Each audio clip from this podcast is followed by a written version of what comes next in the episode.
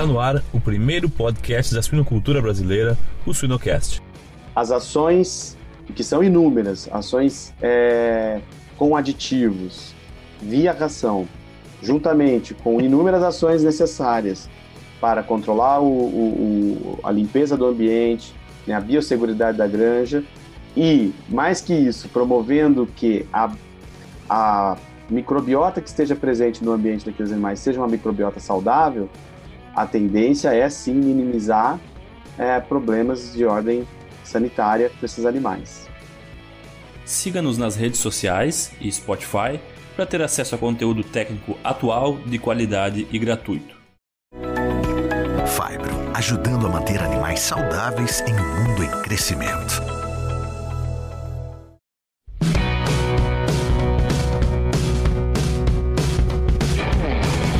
Pessoal, eu me chamo Jamil Facim e o Suinocast só é possível através do apoio de empresas inovadoras e que apoiam a educação continuada na suinocultura. MSD Saúde Animal, Everypig, Fibro, Ouro Fino, Seva e MS Shippers Paixão pelo Agro. No programa de hoje temos a honra de receber o zootecnista Dr. Rafael Neme. Tudo bem, Rafael? Seja muito bem-vindo ao Suinocast. Tudo jóia, Jamil. Tudo ótimo. Obrigado pela oportunidade. Prazer é nosso, prazer é nosso, Rafael. Se tu pudesse no, no, nos, nos, contar aí um pouco da tua história, da tua formação acadêmica, um pouco da tua experiência em suinocultura. Joia, Jamil, claro. Bom, eu já estou atuando no mercado há 20 anos, no mercado de aves e suínos, e desde a universidade a pauta suinocultura já estava presente, né? Eu, na zootecnia e na pós-graduação, sempre estudando nutrição e produção de monogástricos, o temas suínos é, sempre foi muito presente. No entanto, quando eu vim trabalhar né, nas indústrias, é, é, aí sim a suinocultura se fez mais presente e real, né? Saiu dos livros, veio para a prática. É, e aí o contato com os produtores, com as agroindústrias, com centros de pesquisas para entender o comportamento dos aditivos e de, de produtos destinados à suinocultura, eu comecei aí sim uma imersão que me trouxe muito mais, uh, uma visão muito mais prática do dia a dia da suinocultura. Então, tenho um, um tempinho aprendendo e a gente vê que sempre tem mais espaço para aprender. Há quanto tempo na Fibro, Rafael? Completando três anos nesse mês, é, aqui no Brasil, gerenciando a Fibro Brasil. Legal, legal. Não, excelente, excelente. Te agradeço novamente, Rafael, pelo teu tempo e pela parceria aqui conosco do Finalcast. Uh, o, o, tema da nossa conversa hoje ele pode, ele pode, ser um, ele pode ser muito amplo, ele pode ser muito específico. Mas a, a, a minha pergunta, eu, eu, faço uma pergunta para ti para a gente abrir o nosso episódio, que ela é uma pergunta que a gente escuta muito no campo, muito de, de na pós-graduação, muito do, da agroindústria, que é quais os pontos a gente tem que levar em conta quando a gente vai ter a tomada de decisão por, por uso de um aditivo alimentar, principalmente nessa, nesse momento que a gente vive aí de vários aditivos alimentares, várias alternativas ao uso de antimicrobianos? Excelente, uma pergunta que dentro da academia ela existe quando a gente vai pensar em pesquisa, né? Qual a racional para você estudar e pesquisar algum princípio alguma alguma ideia e ela se aplica no campo também, né? Ou seja, como é que eu devo analisar é, oportunidades para uso de aditivos no campo? Eu penso que quando analisamos os aditivos disponíveis no mercado, para uso né, em produção animal, nós encontramos várias categorias com propostas distintas, Jamil. Como, por exemplo, as enzimas, né, super conhecidas já e super estudadas, que favorecem o melhor aproveitamento dos alimentos. Então, em tempos de rações, de custo de matéria-prima muito alto, as enzimas são aditivos importantíssimos para redução de custo. Né? Esse é o maior viés do uso de enzimas, redução de custo das rações. Mas temos também outros aditivos, como os ácidos orgânicos, né? também muito amplamente estudados e utilizados hoje na suinocultura, que ajudam a diminuir a, a microbiota patogênica né, no estômago do leitãozinho e, consequentemente, a entrada no intestino desses leitões. Então, existem esses aditivos, os ácidos, né? Os melhoradores de desempenho, por que não? Os antibióticos, os melhoradores de desempenho, que são ah, permitidos no Brasil e, e, entregam resultados interessantes, que têm, entre várias funções, eh, ajudam a modular a microbiota intestinal, né? Sendo que os outros existem outros efeitos reportados em pesquisas, como algumas moléculas melhoradoras de desempenho são têm um efeito anti-inflamatório, mesmo que sutil, mas tem, né, ele, ele ajuda a diminuir a inflamação intestinal. Outros é, melhoradores de desempenho ajudam a promover uma melhor digestibilidade e aproveitamento dos nutrientes. Veja você, né, essa não é, não é a proposta principal dos melhoradores de desempenho, mas a gente sabe que os vários estudos mostram que eles também entregam alguns outros benefícios além de modular a microbiota, né? E não por fim, porque existem muitos outros, mas pelo menos para não me estender demais, é, os probióticos, né, que amplamente são amplamente debatidos e utilizados na indústria, né, que são microorganismos benéficos é, com diversas propriedades, como produção de bacteriocinas, são moléculas responsáveis pela modulação da microbiota intestinal, é, exclusão competitiva, amplamente também discutido, né? É, excluir a possibilidade de uma bactéria patogênica se aderir àquele intestino, né? E é, é bastante estudado essa, esse mecanismo de ação dos probióticos também. Melhoria de digestibilidade, veja você, né? As bactérias também podem ajudar a digerir algumas fibras que estão na ração desses animais melhorando o aproveitamento dos nutrientes. E, por fim, modulação da resposta imunológica. Esse é um tema muito importante que temos muito a aprender ainda, e os aditivos estão nesse caminho. É modulação de resposta imunológica, no entanto, Jamil, com pouco gasto de energia. Né? É, nós não queremos colocar nenhum aditivo na ração, nas rações, que estimule demasiadamente a resposta imunológica do animal, porque a partir de um determinado nível dessa resposta, ela, ela necessita de um, muita energia e não é isso que a gente quer. Né? A hum. energia tem que ir para produção de leite na fêmea, para ganho de peso nos animais de produção de carne e por assim e assim por diante. Perfeito, perfeito. É, e, até, e até me veio um questionamento na cabeça. Eu, eu, eu não sei a resposta, por isso vou te perguntar também, Rafael. Uh, eu acho que os aditivos, claro, né, nessa, nessa onda, nesse movimento de uso racional de antibióticos, uh, se tornam cada vez mais presentes e muito se fala da creche, né? Porque é o, ah, o pós-desmame, uh, a plasticidade intestinal, vários outros fatores que, que convergem para se utilizar aditivos nessa fase. Mas o que, que tu vê como sendo hoje o principal, a, a principal oportunidade assim para a pesquisa e uso de aditivos? Tu acha que ainda segue sendo a creche ou a gente pode falar, por exemplo, ah, alguma coisa de fêmea tem crescido muito? Legal, ótima pergunta. E, e, eu quero complementar um pouquinho ainda a anterior, que eu acho que eu não respondi. Claro. Né, é, dos pontos em questão, eu falei dos aditivos, mas os pontos em questão, para a decisão de um aditivo, eu acho que o que é importante é preciso identificar, primeiramente, quais são os pontos de melhoria é, primordiais naquela propriedade ou naquela indústria, né? quais são os pontos de melhoria desejados pelos profissionais que ali trabalham. Então, aí sim, seja na fase de gestação, lactação, creche, na terminação, né? É, e, e, checar quais índices merecem mais atenção naquele momento. Mortalidade, se é conversão alimentar e ganho de peso, se é uma diarreia que está acima né, do, do, mínimo aceitável, é, se são casos de infecção urinária nas fêmeas, ou buscar melhoria de redução de dias não produtivos dessas fêmeas. E aí eu entro nessa sua segunda pergunta, né? Então, antes de você tomar a decisão por um, por um ou outro aditivo, é, e todos são muito interessantes, todos entregam propostas bem é, validadas pela ciência, é importante ver qual é o ponto crítico dentro da, da granja. Né? Leitões, é, realmente, aí encaixando na segunda pergunta tua, os leitões realmente, uh, os estudos com leitões são muito mais realizados no mundo todo. Então, existe mais resposta, mais informação nessa categoria de produção de suínos. Mas outras categorias também merecem atenção, Jamil. Veja você, ah, nos dias de hoje, com o custo de produção que a gente vem enfrentando na, na produção animal como um todo, é, uma, uma, um aumento de mortalidade na terminação, na engorda, é extremamente prejudicial à rentabilidade daquela granja.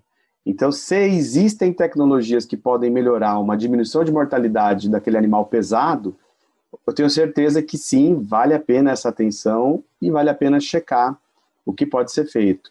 É, mais uma vez, é, identificando qual é o problema primordial a ser atacado, né? porque a gente sabe que produção animal é multifatorial, são muitos fatores e a gente tem que estar bem atento e atacando é, cada um com né, a correção adequada para aquele problema. Já imaginou controlar, predizer e reduzir a mortalidade de crash terminação?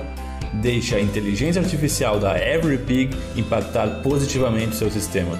Solicite uma demonstração agora mesmo em www.everypig.co/suinocast. Perfeito, perfeito. E, e, e, uma coisa que a gente conversa muito também a campo, quando o pessoal comenta esse, esse tópico, aditivos alimentares, é, é por que, a gente fala que, que o resultado varia tanto de granja para granja, às vezes o mesmo aditivo, a mesma molécula varia tanto de um sistema para o outro, a resposta, na tua opinião, Rafael? Pois bem, tem um pouco a ver com o que a gente acabou de falar também, né? É, de uma maneira geral, uh, os aditivos agem de forma indireta, né? Ou seja, uma enzima exógena, né, uma enzima que é adicionada na ração, ela vai aumentar a digestibilidade dos nutrientes. Isso a gente sabe que sim, é, é, as pesquisas mostram que a repetibilidade de melhoria de digestibilidade com enzima é muito grande. No entanto, se a mucosa intestinal daquele animal não estiver saudável o suficiente para absorver esses nutrientes que foram liberados a mais pela, pela enzima, parte dessa melhoria de digestibilidade vai ser perdida. Então você investiu na enzima, você gastou, você fez um, né, um aporte financeiro para usar um aditivo e a saúde intestinal daquele rebanho não vai conseguir aproveitar tudo que você esperava. Então isso pode explicar um pouco, né, de mudança de granja para granja, porque as respostas podem sim ser diferentes.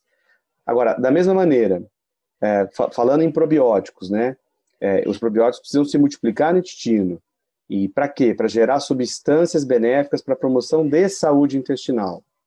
No entanto, se a qualidade do milho, da farinha de carne ou da água daquela granja estiverem muito fora da especificação mínima, grande parte dos benefícios desses probióticos também não vão ser visualizadas pelo, pelo produtor, pelo integrado, pelo cooperado.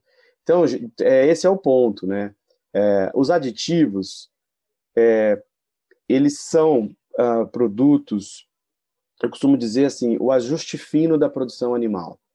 Né? Nós temos animais que são máquinas de, de, de crescimento, de conversão de, de nutrientes em massa muscular, é, são carros extremamente tecnológicos.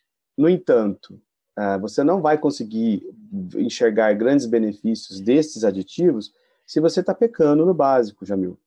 Tá? É, pode parecer repetitivo esse discurso, mas é, ela pura, é a pura verdade. Né? Se não estamos cuidando bem da qualidade dos grãos, do, do, bem, do manejo, bem-estar desses animais, ambiência, né? É, biosseguridade, enfim, do pacote completo, os aditivos é, podem ser que você não visualize o benefício dele. Ele vai estar lá fazendo o seu papel, mas diante do todo, ah, pode ser que a resposta econômica, que é o que a gente busca, não apareça. Agora, eu tenho mais um, uma observação. É, é, importante ressaltar que grande parte dos aditivos diferem no seu mecanismo de ação dos antibióticos. Né? Quando nós falamos de antibióticos, nós sabemos que são moléculas purificadas, com mecanismos de ação muito específicos, bem definidos, e razão pela qual os antibióticos são ferramentas fundamentais para a promoção de saúde e bem-estar dos rebanhos. Então, assim, vamos pensar da seguinte forma: ah, uma molécula antibiótica ela tem um caminho certo a perseguir, né, e, e, e, a, e agir. Por isso, a, a, você visualiza muito mais o resultado dos antibióticos com essa ação direta numa bactéria do que dos aditivos que tem essa questão toda indireta que a gente acabou de conversar. Certo, certo. Não, faz muito sentido. E até eu, eu, eu tem, tem, alguns estudos do, do Dr. Adam Moser, lá da, da, da Michigan State University, que, eles, que ele, eles, ele mostrou diversas outras uh, uh, variações que não são uh, entre sistemas, mas, por exemplo, a diferença do sexo, né? O macho e a fêmea respondem de maneira diferente, Uh, o macho e a fêmea têm uma, uma, uma, microbiota diferente, reagem imunologicamente diferente a, a, a, estímulos intestinais. Então, só, só, só do sexo já tem uma certa variação, né? Quando a gente vai pensar em várias outras particularidades, Por exemplo, é, é, é, comum ainda se ver granjas que usam muito o manejo do antibiótico preventivo ao desmame, né? Ou às vezes o antibiótico uh, uh, junto com algum manejo no, no, leitão lactente ali de desgaste de dente, corte de cauda, mais, mais a cauda, né?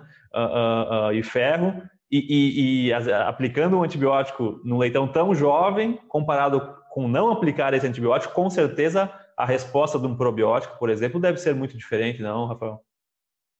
É, alguns fatores externos, como a utilização do antibiótico, ela é preponderante a outras ações né, de menor, menor impacto, é, como um aditivo. Agora, quando falamos em uso de antibiótico com probiótico, é importante, Jamil, é, uma vez que a medicação ela é fundamental para a promoção do bem-estar dos animais. Então a gente tem que usar das medicações no momento correto, preferencialmente não preventivo, né, Jamil? Preferencialmente numa situação de tratamento, de uma intervenção, né, específica para proteger esses animais.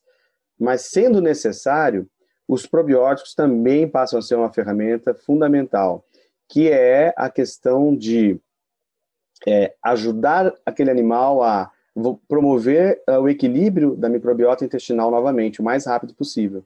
Né? É, é, o antibiótico promove um quadro de desbiose. Né? São tratamentos que a gente sabe que tem que seguir o protocolo de 5, 7 dias ou talvez até mais. Então, isso promove uma desbiose que vai precisar de um, de um, de um gasto depois de, ener, de energético desse animal para recuperar e toda essa essa equilíbrio da microbiota. E os probióticos entram muito bem nesse momento, tá? Certo, certo. E, e Rafael, tem se falado aí ultimamente da, da, modulação ambiental, né? Inclusive foi um dos tópicos dos nossos últimos webinars, né? Modulação microbiológica ambiental. Teria como tu definir um pouco mais sobre o que é a modulação microbiológica ambiental na prática? Tenho pensado bastante nesse tema. Realmente o webinar foi interessante. A gente aprendeu muito lá com o professor Roberton. É, agora, todos estamos aprendendo muito sobre essa questão de modulação biológica ambiental, né, em suínos. E não só em suínos, em várias áreas é, você percebe que existe uma atenção grande para essa questão da modulação biológica do ambiente. É, mas nós temos um excelente exemplo dentro da suinocultura e, e com ciência aplicada, com repetibilidade. Veja vocês, é um, um exemplo mais simples possível, né? É, os estudos sobre o uso de probióticos, né, de micro-organismos benéficos, é, é, nas matrizes, nas rações das fêmeas, durante gestação e lactação, ele promove impacto benéfico nos leitões.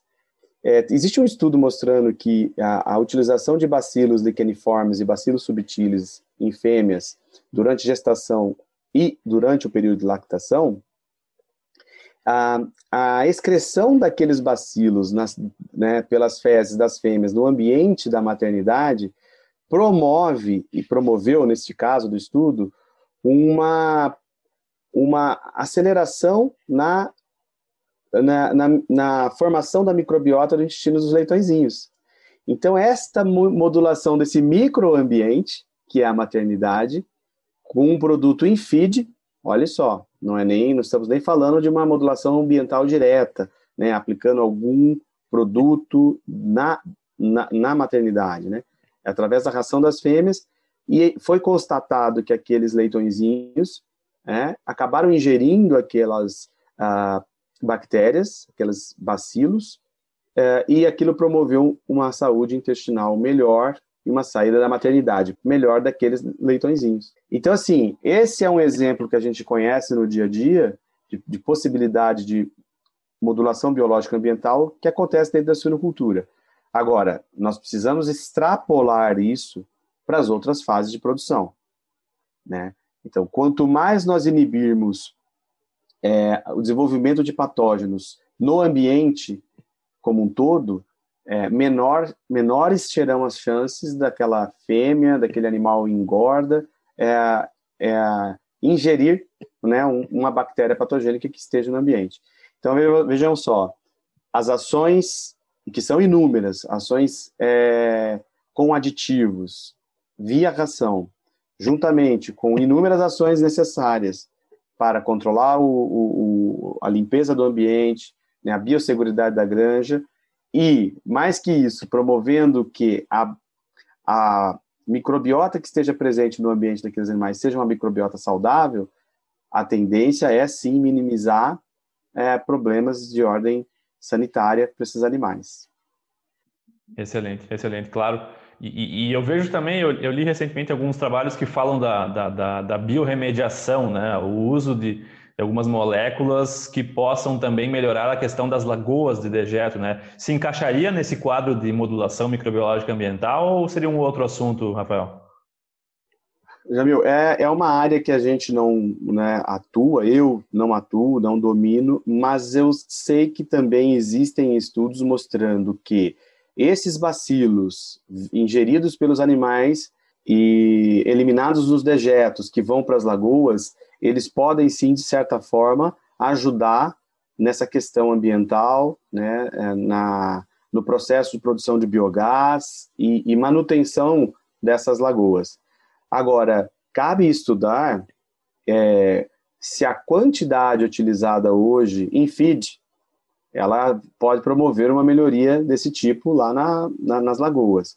Eu acho que cabe estudo, merece atenção e com certeza tem muita área de, de, de aprendizado e implementação também. Já pensou estar no top 1% da suinocultura? Acesse academiasuina.com.br e invista no seu conhecimento. Certo, certo. E, e, Rafael, hoje cada vez mais se fala a, a, alguns trend topics ali mais recentes aí, a, a nova iene aí do bem-estar animal e também a, esse nosso tema aqui, aditivos. O que, que tu vê como um relacionamento? Existe algum relacionamento entre bem-estar animal e microbiota? O que, que te vem na cabeça quando a gente linka esses dois tópicos tão uh, uh, tendência no momento? Chamil, eu tenho certeza que sim. É, eu gosto desse tema já há muito tempo e Antes da gente trazer para o nosso ambiente de produção animal, eu já gostava de ler os artigos da área humana, né, e existem muitas informações disponíveis, né, uh, que o papel da microbiota intestinal equilibrada no eixo cérebro-intestino é, e a relação com o bem-estar animal está muito bem respaldado por pesquisas né, em diferentes espécies e, e, houve muita evolução nas últimas décadas, tá? A gente pode digitar na internet, buscar esse, esse termo, né? Microbiota e bem-estar. Nós teremos, assim, um, uma, uma infinidade de artigos, de produtos para humanos também. Então, esse é um, é um assunto bem explorado no mundo todo. É, então, sim, é, essa relação intestino, cérebro, bem-estar, ela é importantíssima e deve ser trabalhada cada vez mais. É, esse ecossistema presente no intestino, né, de bactérias e toda aquela microbiota, ele é habitado por trilhões de bactérias que contribuem para a regulação de inúmeras funções fisiológicas, né, desde a produção de energia à, à imunidade, né, é, é, é, é muito grande aí é, os, os reflexos dessa microbiota no intestino. Alguns que a gente até desconhece e que existem trabalhos aí, estudos em diversas áreas. Sim, sim. É, e, e, eu acho que é, é bem. Depois que eu, que, eu, que eu li aquele livro 10% Humano, eu comecei a, a prestar mais atenção, porque às vezes a gente fica com uma visão muito de rebanho e, e, e perde alguns detalhes. E, esse livro 10% Humano ele nos mostra né, como que, uh, principalmente em humanos, em espécies, obviamente não de produção, a microbiota ela, ela tem uma determinação, ela tem uma relação imensa com, com muitas outras coisas que não só a digestibilidade e a saúde intestinal, né? Desde o comportamento, desde a tomada de decisão por algumas espécies que migram, né? Até imunidade, né? Então é, é, fantástico mesmo e, e com certeza se, se um sistema, se a microbiota está relacionada com tantos órgãos, com o bem-estar, ela vai estar também, né? Eu acho que é, é bem é, é, é uma, uma forma de pensar bem interessante uh, a modulação da microbiota e, o, e, a saúde intestinal relacionando com vários outros sistemas e com o bem-estar animal. Exato, e ainda um pouquinho distante do, do, da produção animal, né? Você comentou sobre o livro. É, é, até com variação de humor das pessoas, a questão da depressão, ela pode ter um fundo aí é, relacionado com a dinâmica intestinal daquela pessoa ou daquela população, né? Porque você sabe que uma população, uma comunidade, uma família, todas é, é, é, trocam, de certa forma, no seu ambiente, é, uma microbiota mais comum. Né? Então, em função da alimentação, da região, do clima, do estilo de vida, é, dos conceitos sobre higiene, as, as, as, a microbiota dessas populações elas vão variar. E isso pode explicar muito do comportamento, ou até da saúde, né? Para a gente não ir tão longe, né? Da questão é, é, psíquica, né? Falamos aí, falei de, de, de, até depressão, que tem estudos mostrando, mas é, da questão fisiológica mesmo já tem reflexos bem conhecidos. Uhum. Uhum. É, exato, exato. Não, é fantástico, é fantástico. Até citando novamente o, o professor Adam Moser, uh, eles mostraram em alguns estudos, eu não me lembro de quando, que dosando alguns hormônios relacionados com a ansiedade de leitões, eles puderam perceber que existe um, um, um, padrão de microbiota bem relacionado com alguns hormônios relacionados à ansiedade. E com certeza, né, o animal, não, a gente, não, não, não, quase nem mais fala um animal irracional, né? Ele tem sentimentos, ele tem comportamento e certamente ele, ele tem medo, ele tem uh, uh, hábito de fuga, uh, saciedade. Então, acho que é bem é, é, uma ciência que eu também acho que é, é fantástica, tem tanta coisa para a gente estudar ainda, né, Rafael, que sem dúvida o, o estudo da, da, da microbiota e, e, de estratégias que, que melhorem o bem-estar animal e, e, e, a vida desses animais vai ser cada vez mais presente nos próximos anos. Seguramente, tenho certeza absoluta. Vamos aprender muito ainda. Exato.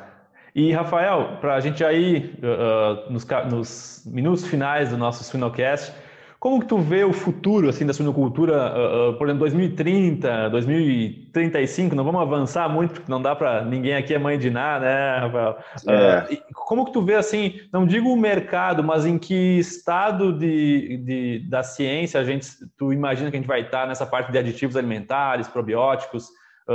quão consolidado isso estará na suinocultura? Olha, Jamil, eu eu acredito que nós teremos muito mais informações sobre o funcionamento do trato gastrointestinal. Né? A gente fala muito disso, que produção animal não tem como né, não falar do intestino e da conversão de nutrientes. Né? É, gente, por isso que a gente está sempre falando desse tema, óbvio.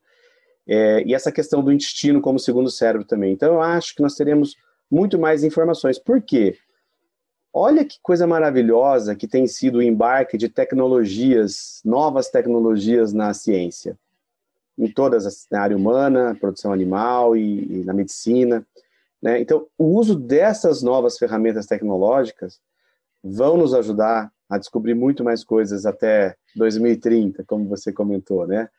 É, e nesse novo cenário, com essas novas descobertas, nós saberemos, é, por exemplo, como modular melhor esse sistema imunológico, e diretamente no intestino ou indiretamente, sem o gasto desnecessário de energia, porque sistema imunológico é sempre muito, muito importante a gente falar, né, do sistema imunológico. Eu acho que com essas ferramentas e tecnológicas e os aditivos, o conhecimento de, desses aditivos, funcionamento, nós vamos saber sim utilizar esses aditivos de forma mais precisa.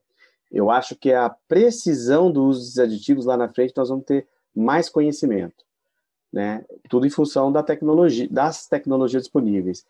Por que não pensar que lá em 2030 nós teremos aditivos nanotecnológicos, né? Por que não pensar no embarque da nanotecnologia, que há muitos anos se fala dela, mas é, a implementação não, não tem sido muito simples né, em várias áreas? É, quem sabe, chegando lá na frente, com todos esses recursos de pesquisa, conhecendo mais o animal por dentro, com novas ferramentas, a gente consiga desenvolver aditivos com tecnologias que hoje a gente nem pensa em usar na indústria, né? Ah, agora, eu sei, você sabe, nossos colegas é, da indústria sabem disso, que é, não é um aditivo sozinho que resolve o problema. São é, uma série de ações e cuidados que, que, que, vão ajudar esses animais a crescerem melhor, com mais saúde é, e, e com maior bem-estar. Então, eu acredito que lá em 2030 nós teremos também aditivos específicos para potencializar o efeito das vacinas, né? É, as vacinas são importantíssimas. E gente, hoje o nosso capítulo é aditivos, mas a, as vacinas fazem parte dessa composição, né, de tecnologias que a gente usa para produzir produzir bem e proteger os animais. Então eu acho que sim, aditivos e vacinas. Nós vamos ouvir muito mais disso no futuro. É, Olha só que outro ponto interessante que eu estava pensando: modulação biológica ambiental e exigências nutricionais.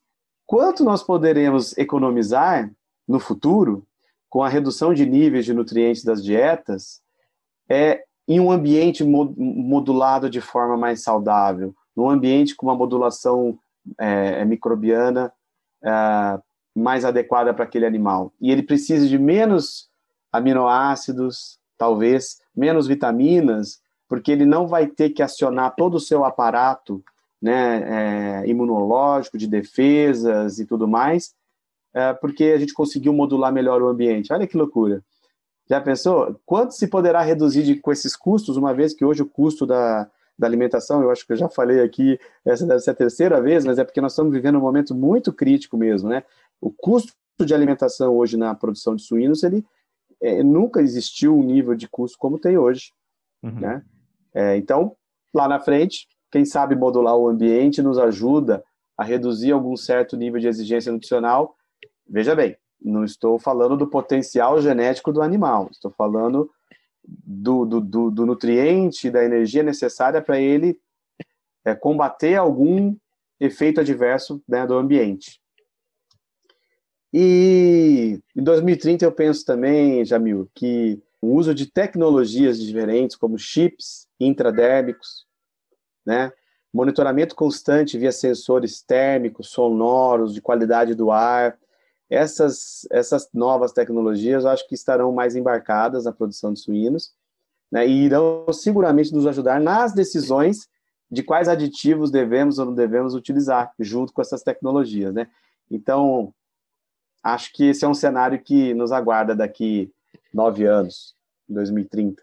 Perfeito, perfeito. É, eu, eu, eu, pensaria até também, vamos dizer, 2025, né? Daqui quatro anos. uh, tu, tu acha que, por exemplo, para ajudar nesse uso mais estratégico, mais direto, a gente realizar mais provas a campo do que às vezes algumas provas com, com um ambiente muito controlado podem nos ajudar? A, a, a gente escuta muito falar, e, e, já viu em vários trabalhos, que o nível do desafio, uh, uh, ele dá muito a toada da dinâmica da resposta, né? Então, Sim. às vezes, uh, tu acredita que trabalhos mais a campo, com os desafios tradicionais da indústria, vai ajudar isso também?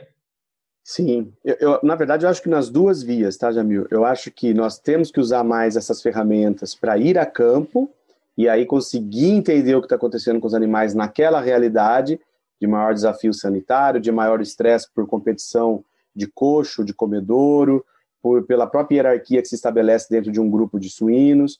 Então, assim, sim, é, a gente tem que usar essas tecnologias para campo identificar as respostas. No entanto, nós temos que usar essas tecnologias também para a pesquisa básica, né? A pesquisa de centros experimentais que continua sendo importante, né? Então, nas duas vias, eu acredito, e a gente já vê né, o embarque de, de, de dessas tecnologias para ajudar no, na coleta de informações e conclusões de diferentes pesquisas, né? E aí em todas as áreas, seja em nutrição, com aditivos, seja com medicamentos, seja com genética, seja com bem-estar animal, ambiência, em todas as áreas é possível utilizar essas ferramentas de medição, né, em tempo real. Excelente, excelente. Não, perfeito, Rafael, concordo plenamente com com tuas palavras. E, Rafael, a gente sempre faz algumas perguntas no final de cada episódio para todos os nossos entrevistados, para te conhecer um pouco melhor. Uh, Rafael, me diz assim, o Rafael pessoa, não o Rafael profissional, o que, que tu ainda tem vontade de fazer na vida? Olha, o Rafael gosta muito de música, né? Eu, dentre a, né, a nossa agenda, agenda de trabalho, de muitos compromissos, eu tento me desenvolver mais no lado musical e a, né, eu tenho uma guitarra que me acompanha já há mais de uma década e é, o meu objetivo é que ela me acompanhe cada vez mais, né? A música é, é o que me move, eu gosto muito e esse caminho eu tenho certeza que me faz feliz. Que legal, que legal. Não, muito bom, muito bom. E Rafael, para finalizar, se eu tivesse que te pedir um conselho de dois livros, um livro relacionado à suinocultura ou a, a um livro técnico e um livro não relacionado a, a, temas técnicos, quais seriam esses livros que tu me recomendaria? No universo de suinocultura, um livro que já está na minha escrivaninha uh, é o livro de bem-estar de suínos do Cleandro. Eu acho que é um tema que todos nós precisamos prestar um pouco mais atenção para mudar o nosso mindset de como olhamos para os animais. Né? É, esses, essas décadas de, de, de, publicações foram muito voltadas para sanidade, nutrição, manejo, existem inúmeros materiais, mas eu acho que esse livro do Cleando pode nos ajudar a olhar um pouquinho diferente para essa mesma produção animal. Né? Então, fica como uma, uma dica aí. Perfeito. E, e o livro não relacionado a suínos? Toda a informação que leva a, leva a autoconhecimento, ela é, ela é bem-vinda, né? O autoconhecimento, ele nos ajuda a tomar decisões mais assertivas, olhar mais para os próximos, é, com empatia. Eu vejo por esse lado. Então, eu gosto muito de, de, desses livros, e um livro que eu li e estou relendo é um livro chamado Pressuasão. A influência começa antes mesmo da primeira palavra. É, é um, um uma forma de raciocínio que nos ajuda a sempre nos colocarmos na posição dos outros, entendendo o contexto, né, seja numa conversa individual ou num grupo, ou num grupo. Eu acho que é importante a gente estar entendendo as mensagens, né, as respostas das pessoas, né? Então, e, e, e olhando para a gente também, né? Então, acho que essa fica a minha dica. Perfeito, perfeito. Doutor Rafael Neme, muito obrigado pelo teu tempo, pela parceria e por todo o teu conhecimento aí compartilhado conosco aqui no Sinocast. Eu que agradeço, Jamil, agradeço em nome da Fibro, essa parceria forte que se estabeleceu ao longo do, né, desse um ano já de, de, de trabalho em conjunto e muito obrigado. Um abraço para vocês, um abraço para todos. Um abraço, Rafael. Até mais.